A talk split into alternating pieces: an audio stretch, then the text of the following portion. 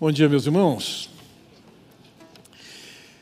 Desde o, o século XIX, muitos movimentos surgiram cuja agenda prioritária era negar a sobrenaturalidade do Senhor Jesus Cristo.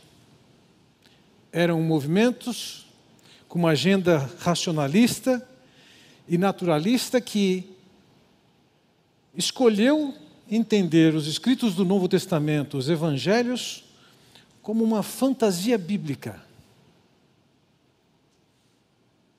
O Cristo da fé tinha que ser substituído pelo não divino, pelo não supernatural, pelo que eles diziam ser o Jesus real da história. Esses escritores e pesquisadores presumiam que podiam controlar todas as fontes possíveis, estabelecer seus, seus critérios e seus valores nas definições que tinham sobre quem era Jesus. Dentre esses, um dos que mais se destacou foi Rudolf Bultmann, que praticamente se propôs a desmitologizar o Novo Testamento. E ele concluiu em suas obras que muito pouco daquilo que nós encontramos nos evangelhos é efetivamente confiável acerca de quem era Jesus e o que aconteceu com Jesus. Após a Segunda Guerra Mundial, pouco, diziam eles, se podia dizer e reconhecer acerca do Senhor Jesus. É nesse contexto que surgiu um movimento chamado Jesus Seminar, cuja proposta deles era, de fato, negar toda a divindade de Jesus e o Novo Testamento. Sobre isso, Howard Marshall escreveu o seguinte: Muitos destes investigadores criam que o Jesus real tinha que ser uma pessoa comum, sem qualquer traço de sobrenatural ou divino.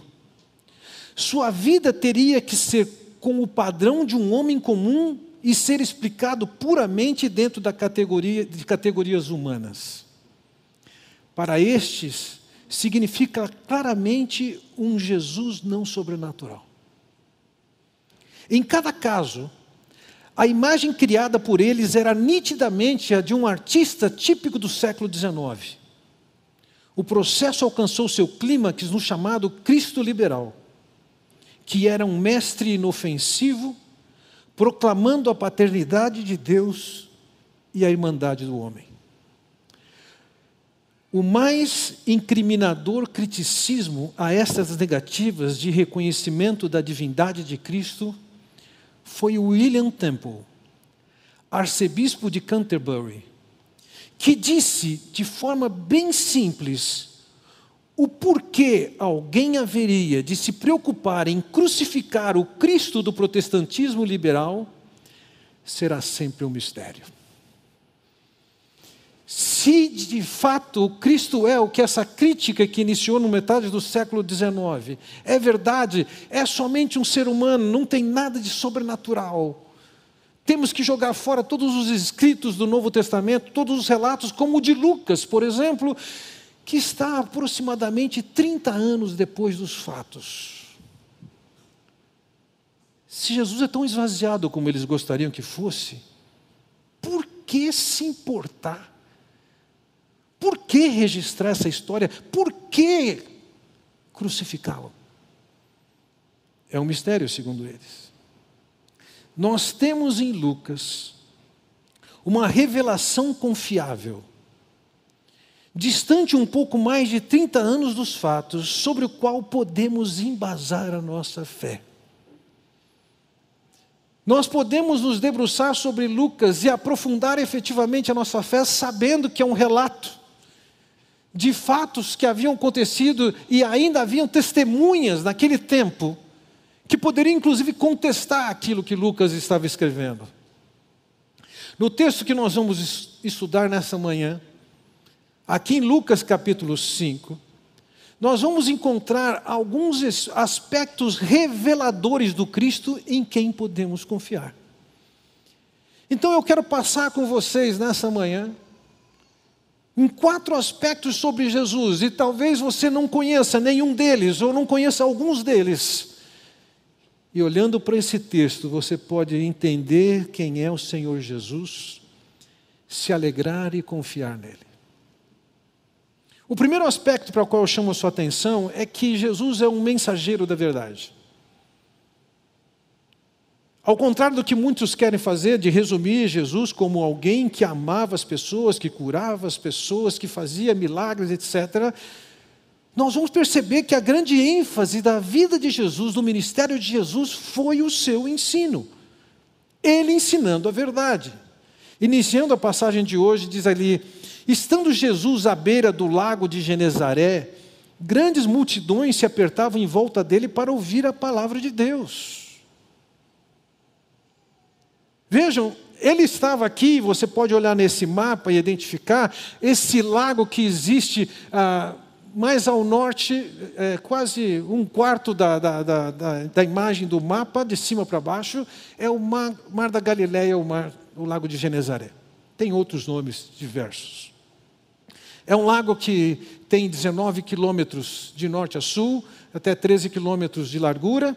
Estava a 213, é, 213 metros abaixo do nível do mar. Ou seja, isso não é um mar, é um lago. E ele está encravado numa depressão que existe em Israel, que vai descendo, e nessa altura ele está 213 metros abaixo do nível do mar. Mencionei que no norte dele estava a cidade de Cafarnaum, que se tornou o centro do ministério de Jesus na Galileia. Esse lago era formado por uma fonte primária, na verdade, três rios que nasciam no monte ao norte, que é o Hermon, que chegava a ter 3 mil metros de altitude, e de lá vinham as águas que formavam esse, esse lago. Esse lago era um lugar em que se pegava e se oferecia peixe, o que era alimento barato. Quando voltamos no versículo 2 desse texto, nos diz: ele notou que junto à praia havia dois barcos vazios, deixados por pescadores que lavavam as suas redes. Os barcos que eram usados para pesca naquele tempo e naquele lugar, eles eram barcos que tinham de seis a nove metros. As pescarias aconteciam sempre à noite. Naqueles dias existiam dois tipos de rede que as pessoas usavam para pescar: uma rede pessoal que o indivíduo jogava na superfície e uma rede de profundidade. No caso aqui, as redes em questão são as redes em profundidade. Durante o dia, o comum era consertar as redes que estavam rasgadas e além de consertar as redes, lavar essas redes.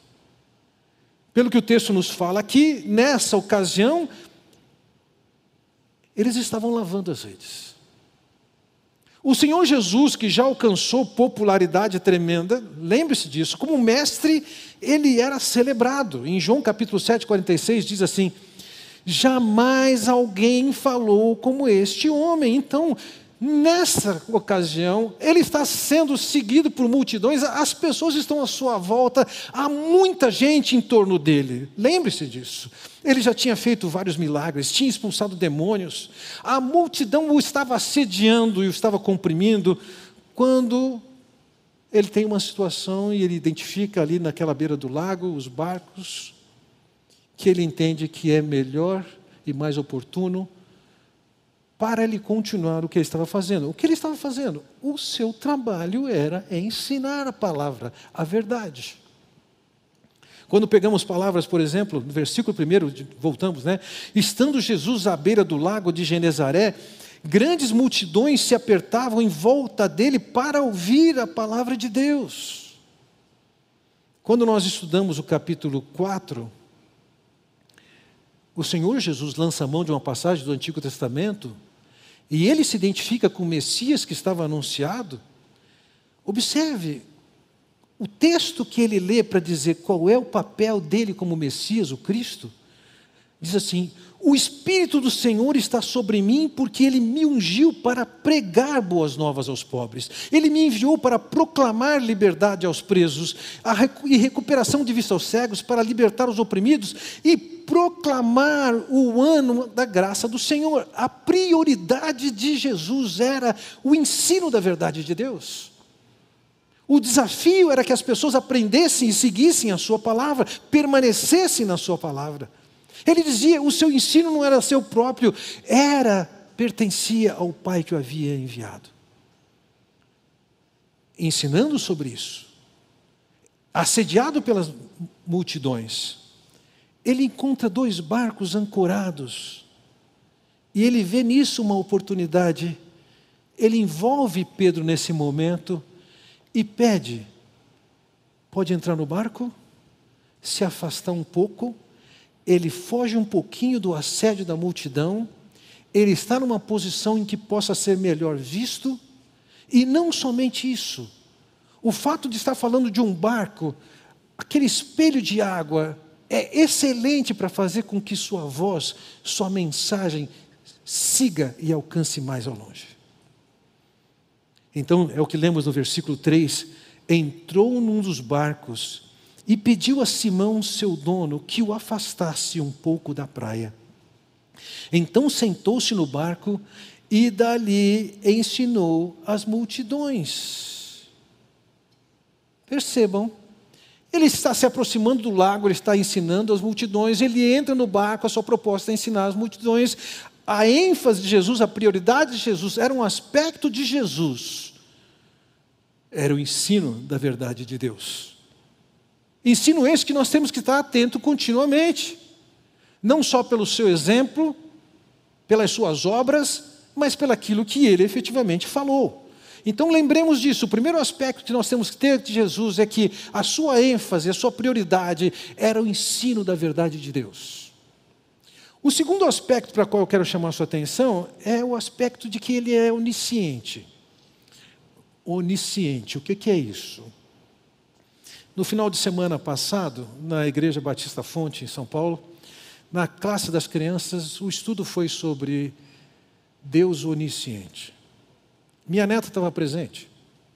E depois que saíram da, da igreja, minha filha virou para minha neta e perguntou: Elisa, sobre o que, que vocês estudaram hoje? Ela disse: Nós estudamos que Deus é onisciente. E a minha filha perguntou: E você sabe o que significa isso? Ela falou assim: significa que ele está ligado na parada. Ele sabe o que está acontecendo. Onisciente é, ele é ciente de todas as coisas que estão acontecendo. Para vocês que gostam de pesca e imaginarem a possibilidade de me levar para compartilhar com vocês o prazer de uma pescaria, não façam isso. Um dos grandes desafios de pescador, eu não quero viver, é descobrir onde estão os peixes. Todo pescador chega numa situação, chega para para pescar, onde é que estão os peixes? Veja, versículo 4.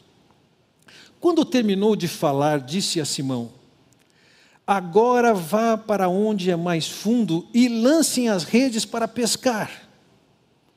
Versículo 5: Simão respondeu: Mestre, esforçamos-nos a noite inteira e não pegamos nada, mas por que és tu quem está dizendo isso? Vou lançar as redes. Veja, a orientação de Jesus é o seguinte: Pedro, afasta o barco, vai para as águas profundas, com as redes de profundidade, lança as redes ali. Vamos lembrar o seguinte: em termos de uma formação humana, Jesus era filho de um carpinteiro e tinha habilidades como tal.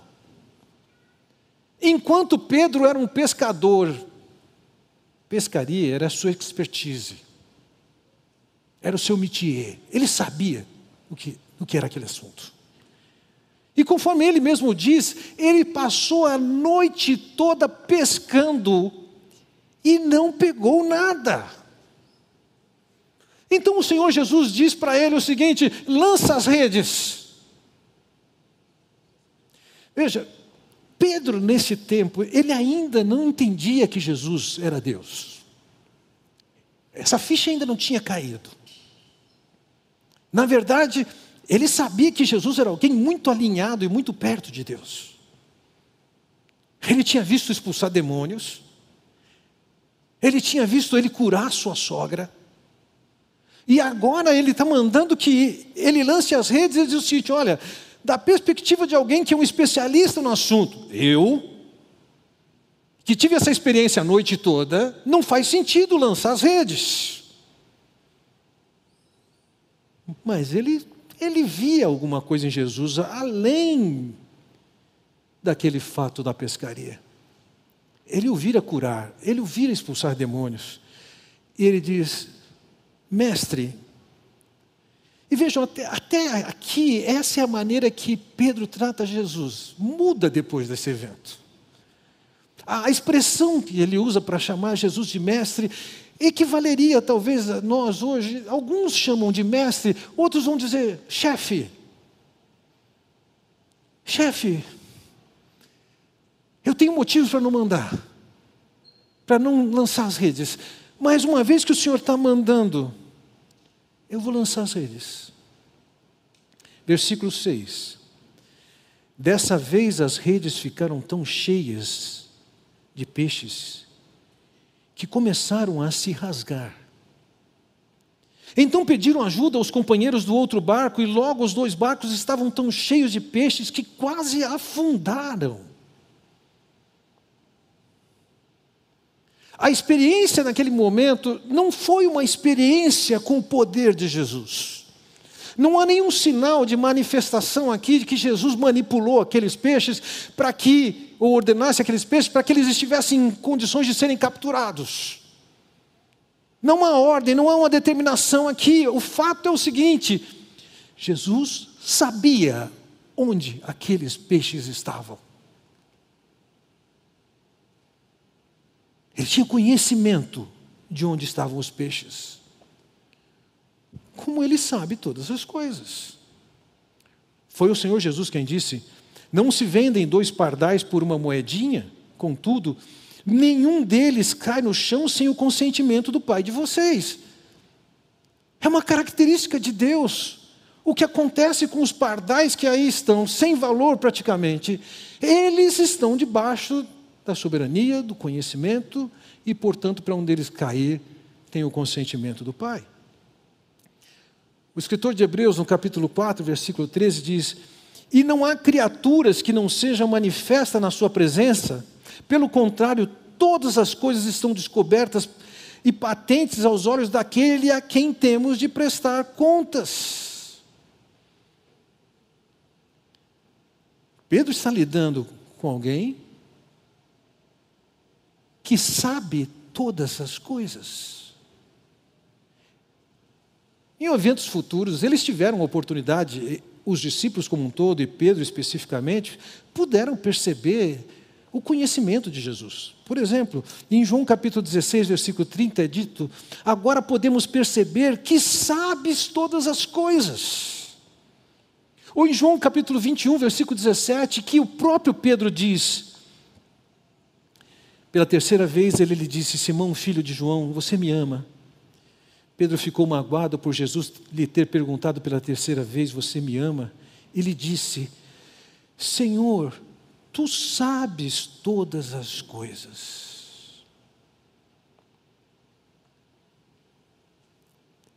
A experiência que Pedro tem com o Senhor Jesus nessa ocasião é uma experiência que está construindo uma visão sobre Jesus e no caso aqui, uma visão de que Ele é onisciente.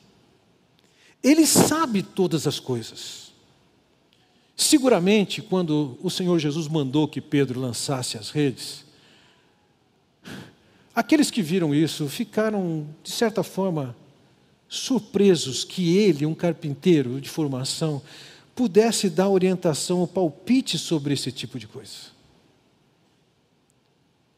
Mas quando eles pescaram o que pescaram, isso provocou uma reação diferente. Veja, o versículo 9 diz assim: Pois ele e seus companheiros ficaram espantados, Diante do resultado daquela pesca, eles ficaram assustados. Agora entenda isso. Como Jesus sabia onde estavam os peixes, isso também fica evidente que ele sabe todas as coisas, como os discípulos vieram a concluir posteriormente. Não era simplesmente um homem passando por aqui. Não era um homem com bom coração, que defendia a irmandade, que acreditava que Deus era seu pai. Ele é alguém que tinha uma agenda de ensino. Ele demonstrava que ele era alguém que sabia todas as coisas. Em outra ocasião, escrita em Marcos capítulo 4, depois de verem o que Jesus fez, é dito: E eles, possuídos de grande temor, diziam uns aos outros: Quem é este que até o vento e o mar lhe obedecem? O caminhar com Jesus revelava conhecimentos e poderes que apontavam que não se tratava somente de um carpinteiro, ele sabe todas as coisas, ele está ligado na parada. Mas não era só isso. Há um terceiro aspecto que salta aos olhos quando nós olhamos para essa história. É o aspecto de que Jesus é santo. Eles não podiam compreender ainda a totalidade do sentido da sua santidade. Eles estavam impressionados, espantados com o que estavam vendo, com o que estavam experimentando. Eles admiravam a Jesus. Mas observe no versículo 8, lemos ali: quando Simão Pedro se deu conta do que havia acontecido, caiu de joelhos diante de Jesus. No mundo antigo, e não creio que seja isso que esteja acontecendo aqui, porque o vocábulo que foi empregado na língua grega é diferente, quando uma pessoa se curvava e se ajoelhava diante de outra, isso podia ser, e tinha um termo específico para descrever, uma postura de adoração, de reconhecimento de divindade. Não é o mesmo vocábulo que está aqui. A reação de Pedro diante do que ele viu foi se dobrar e reconhecer que ele estava diante de alguém muito acima dele. Em que sentido? Veja o que ele continua dizendo. E disse: Por favor, Afaste-se de mim, porque eu sou um homem pecador. Ele não está enxergando ainda Jesus como Deus, mas ele está enxergando Jesus tão alinhado como Deus. Ele libertou alguém que estava oprimido pelo demônio. Ele curou a sua sogra. E agora ele entra na área que Pedro entende que ele sabe, ele, ele domina a pesca. Mas ele não tem um conhecimento que Jesus tem. É que Jesus é capaz de enxergar o que está acontecendo lá no fundo do mar. E na cabeça de Pedro, pela reação dele, eu posso dizer, ele concluiu: esse Jesus que enxerga o que acontece no fundo do mar, enxerga também o que está no fundo do meu coração. Então ele se sente ameaçado com esse que ele reconhece nesse momento, que é alguém que está tão alinhado, tão sintonizado com Deus. E ele se sente desnudado e descoberto com o seu coração exposto a reconhecer, a ser reconhecido por Deus pelo pecador que ele é.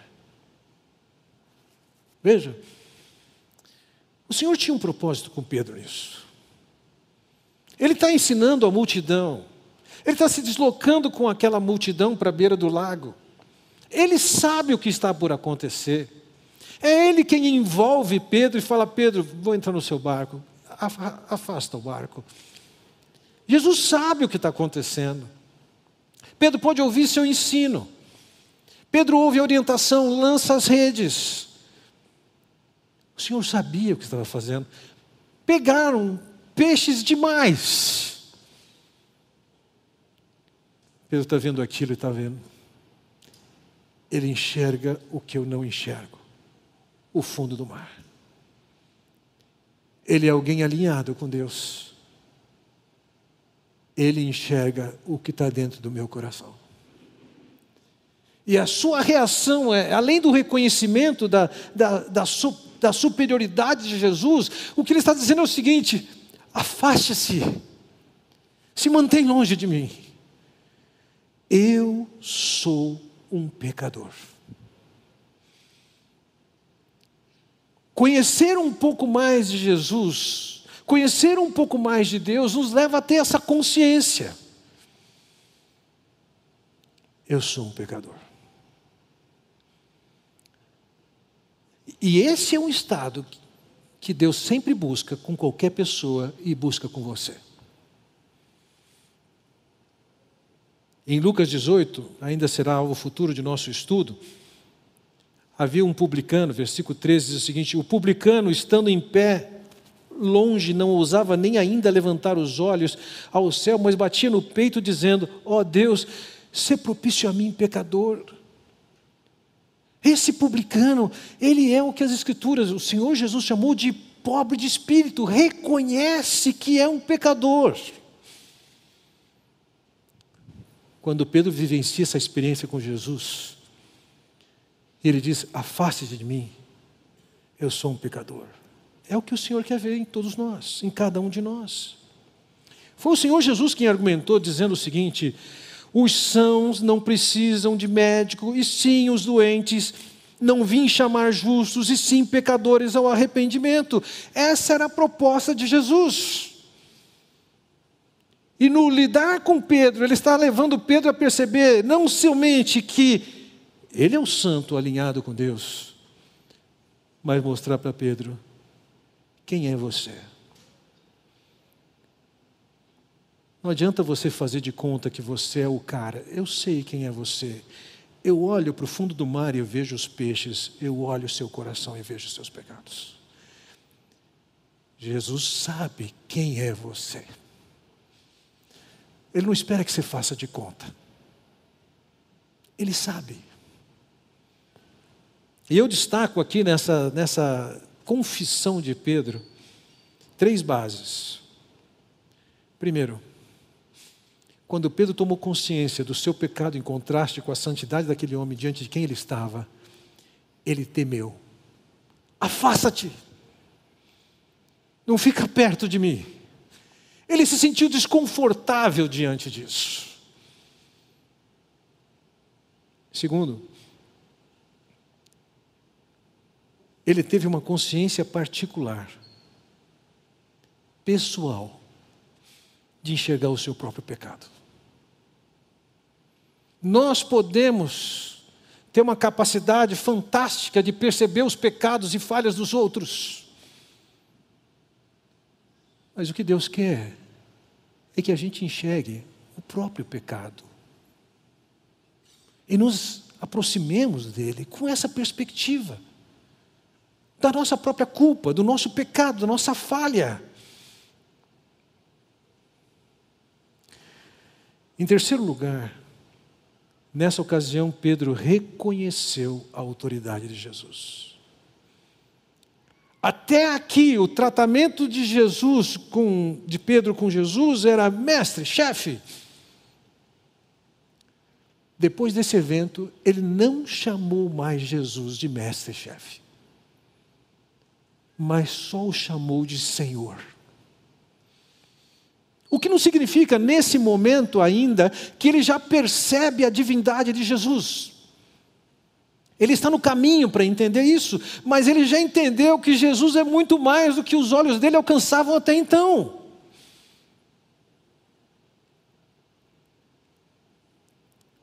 Pedro tinha temor por causa do seu pecado, além de ter temor por causa do seu pecado, ele tinha consciência clara do seu pecado particular e estava constrangido por estar diante de Jesus e ele reconhece a autoridade de Jesus. A experiência que Pedro estava tendo ali a experiência que nós podemos ter quando nos defrontamos com o nosso pecado. Não adianta nós nos escondermos. Uma confissão clara. Por quê? Porque Ele que sabe o que tem lá no fundo do mar, sabe o que tem no fundo da sua alma. Conhece muito bem seus pecados. Ele não tem ilusão alguma sobre o coração de quem quer que seja. Ele sabe quem é você. Você não precisa representar. Você pode e deve, como Pedro, chegar e dizer: Eu sou um pecador indigno, fica longe de mim. Mas há um quarto aspecto que eu quero chamar a sua atenção: é que o, o Senhor Jesus, que é santo e que causou constrangimento por causa do seu conhecimento, acerca dos pecados de Pedro. Essa foi a percepção e compreensão de, de Pedro. O Senhor revela nesse, nessa experiência que Ele também é misericordioso. O fato de ele identificar a culpa em Pedro, o fato de ele conduzir Pedro até aquela, aquela confissão, não significa que ele estava queimando Pedro agora e dizendo: você não tem esperança, você vai morrer com a sua culpa e com o seu pecado. A abordagem é totalmente diferente. Veja, no versículo 10 é dito: Jesus respondeu a Simão: Não tenha medo, de agora em diante você será pescador de gente. O fato de você ter o seu pecado e confessar o seu pecado, isso não é motivo para o Senhor Jesus o evitar, se afastar, abandonar, excluir, condenar. Não. O temor que Pedro demonstra aqui é razoável, é integrante do processo de conhecer a Deus e desfrutar de quem é esse Deus. Já no Antigo Testamento, o profeta Isaías, no capítulo 6, depois de num capítulo 5, em que ele tem várias denúncias sobre o pecado do seu povo, e ele é um profeta, ele está na função dele, e ele está dizendo várias vezes: ai de vós que, ai de vós que. Até que no capítulo 6 ele tem a sua experiência com Deus, e quando ele percebe a grandeza e a santidade de Deus, ele diz: ai de mim,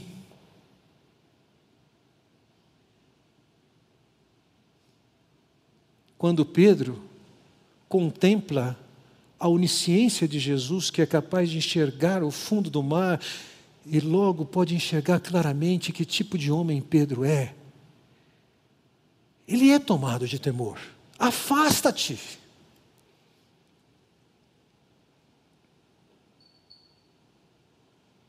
Isaías podia dizer: ai de mim, estou perdido.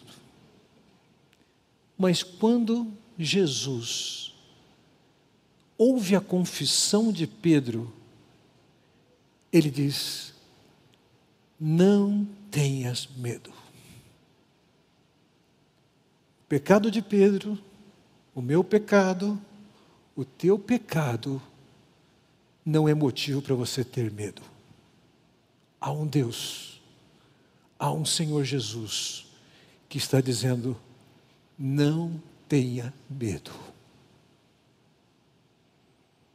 Você não está excluído, você não está eliminado. Nessas circunstâncias não significa que agora você não tem chance. Ao contrário, é aqui que começa a sua chance. O profeta Isaías diz o seguinte: Porque assim diz o alto, o sublime que habita a eternidade, o qual tem o nome de santo. Habito no alto e santo lugar mas habito também com o contrito e abatido espírito, para vivificar o espírito dos abatidos vivificar o coração dos contritos.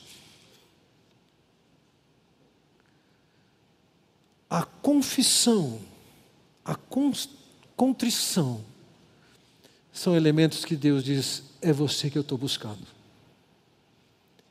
É quem é sincero, é quem é honesto é quem chega de mim, diante de mim, com uma confissão, reconhecendo a sua insuficiência, reconhecendo a sua incapacidade. O fato de você ser um pecador não significa que você está excluído da misericórdia e da bondade de Deus. O fato de você ser um pecador, e talvez, olhando para a figura que acontecia ali, pescaram a noite toda, as redes estão sujas, não tem expectativa de pegar nada. Talvez você tenha, em algum momento, vivendo agora essa experiência. Minhas expectativas foram frustradas. Eu não pesquei nada. Ainda estou com o trabalho de lavar minhas redes. Aquele era um momento de frustração na vida de Pedro e dos seus colegas de trabalho.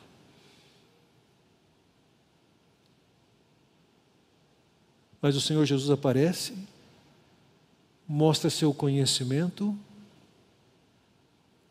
Pedro se prostra, confessa o seu pecado, e Jesus diz: Não tema. Jesus estava todo esse caminho levando Pedro na experiência para poder chegar naquele momento e ouvir isso. Não tema. Você não está perdido. Eu vim buscar e salvar quem é pecador, como Pedro, como você. Eu vim trazer a solução para o seu pecado para a sua culpa diante de Deus. Ele não falou naquela ocasião, mas podemos falar aqui. Ele iria para aquela cruz, onde ele morreria e morreu pelos nossos pecados, para que nós fôssemos perdoados e tivéssemos acesso a Deus novamente. Pedro, não tema. João, não tema. Maria, não tema. Tem um Deus que não o exclui quando confessa, ao contrário, o acolhe e diz: não tema. Você pode ter fracassado na pesca da madrugada, mas ele acrescenta ainda: de agora em diante, você será pescador de homens. Eu tenho um projeto para você, Pedro. É interessante que é um paralelo completo com Isaías. Porque quando Isaías contemplou a glória de Deus, no capítulo 6 ali de Isaías, ele diz: Ai de mim, ai de mim. Mas a seguir Deus diz para ele: Vai e dize a este povo: Opa, uma vez que Isaías teve uma experiência com a bondade de Deus e com a purificação de Deus, Deus deu para ele a tarefa de ele pregar. O Isaías que reconheceu o ai de mim. Quando Jesus esteve na casa de Pedro e curou a sogra de Pedro, uma vez que ela foi curada, o que, aconteceu com ela? Ela se levantou e foi preparar comida e os serviu. Quando Pedro se encontra com o Senhor Jesus nessa ocasião, o Senhor Jesus diz para ele: Eu tenho um projeto para você. Você vai ser pescador de homens. E assim como aconteceu com todos eles, entenda isso: uma vez que você encontrou o Senhor Jesus, agora você está a serviço dEle. O que, que Ele quer de você? Qual é o projeto que Ele tem para você? Se você tem a capacidade de perceber a sua culpa, se sentir culpado, você não tem motivo de evitar Deus. Você não tem motivo de se esconder. Você não tem motivo de fugir. E nem tampouco ficar chorando porque as suas redes estão vazias. Você sabe uma coisa: há um Deus que vai incluí-lo, ele quer resgatá-lo. Há um Deus que quer envolvê-lo nos seus planos de serviço. Concluindo essa mensagem, meus irmãos, Pedro e seus amigos estavam no início da caminhada com Jesus, no processo de aprender acerca de quem era Jesus. E naquela ocasião, E nós, olhando para aquela ocasião, podemos perceber quatro aspectos de Jesus. A sua ênfase era proclamar a mensagem. Segundo, ele sabe todas as coisas. Ele sabe o que se passa no seu íntimo. Ele conhece a sua alma.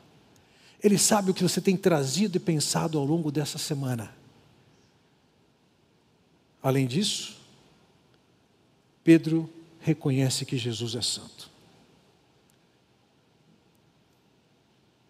Como Pedro, nós podemos aprender que Deus está muito além do nosso padrão o que nos leva a reconhecer o nosso pecado. Mas quarto aspecto, o nosso pecado não é o ponto final. A nossa confissão não é o ponto final. Na verdade, aquele que conhece o que acontece no fundo do mar, conhece o que acontece na nossa alma, e ele só quer que a gente seja honesto. Admitamos: estou longe, me desviei, estou colhendo os frutos amargos da minha escolha. Posto isso, o Senhor diz: Não tema, eu te perdoo, eu te resgato, e eu tenho um projeto para a sua vida, bem além do que você está fazendo agora. Pescar, somente pescar. Toda essa experiência fazia parte de um projeto que Jesus tinha na vida de Pedro e daquelas pessoas, as conduzindo a ter consciência do que Deus estava fazendo na vida deles. Para alguns poderia ser somente mais um dia na beira do lago com o Senhor Jesus, mas era uma oportunidade para eles reconhecerem quem era Jesus. Como mencionei a princípio na minha mensagem, os racionalistas, antissobrenaturalistas do século XIX, se esforçam para descredenciar a literatura que existia 30 anos depois que Jesus viveu essa experiência. E com sua mentalidade, modelo e paradigma do século XIX, tentavam esvaziar quem era Jesus. Entretanto, quem andou com Jesus conheceu esse Jesus. Nesses aspectos, seu ensino, seu conhecimento, sua santidade, logo seu próprio pecado e a misericórdia dele.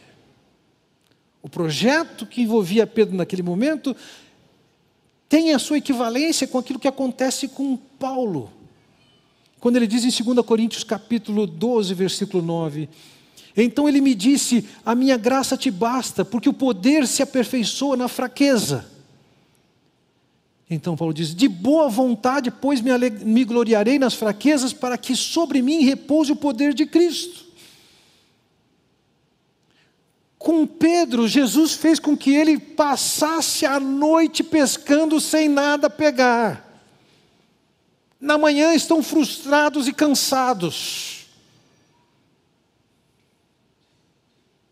Diante da experiência da grande pesca, o Senhor Jesus os está conduzindo a ter consciência do seu próprio pecado. E que ele precisa da misericórdia de Deus.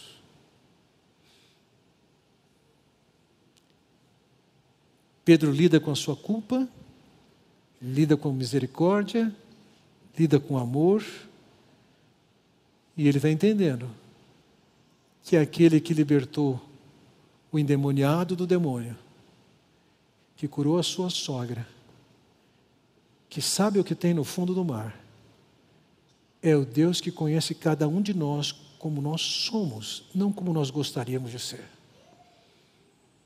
e que diz para nós: vem do jeito que você está, não tema. A sua culpa, eu cuido. Eu tenho um projeto para você.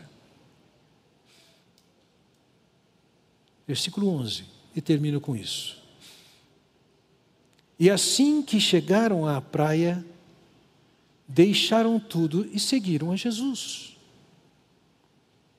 Diante da experiência que tiveram, da compreensão desses aspectos de Jesus, aquela experiência virou a vida deles. A partir desse momento, eles deixaram a sua atividade de pesca e eles foram seguir a Jesus.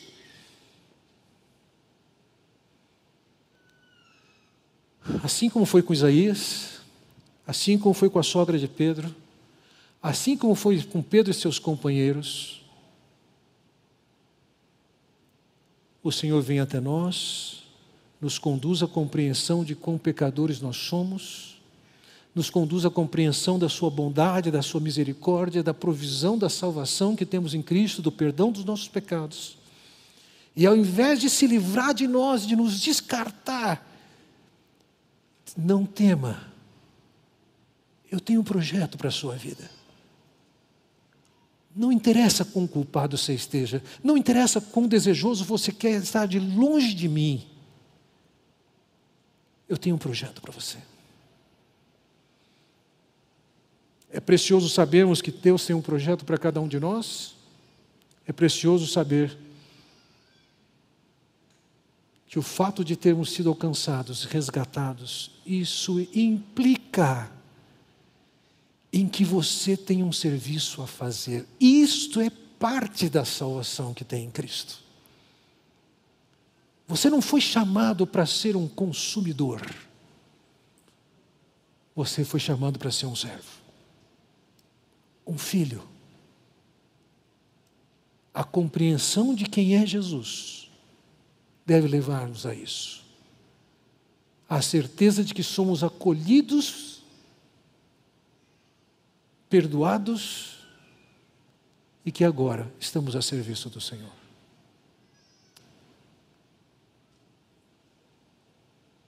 Eu queria que você, antes de eu orar, curvasse sua cabeça você sozinho, no seu silêncio, que você ore a seu Deus.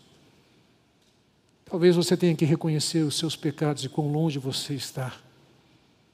Talvez você tenha que reconhecer agora que você destruiu a vida que Deus lhe deu. Você tem que reconhecer agora que o Senhor não abandona você, não desiste de você. Ele o acolhe e Ele tem um projeto desafiador para a sua vida. Fale isso para Deus.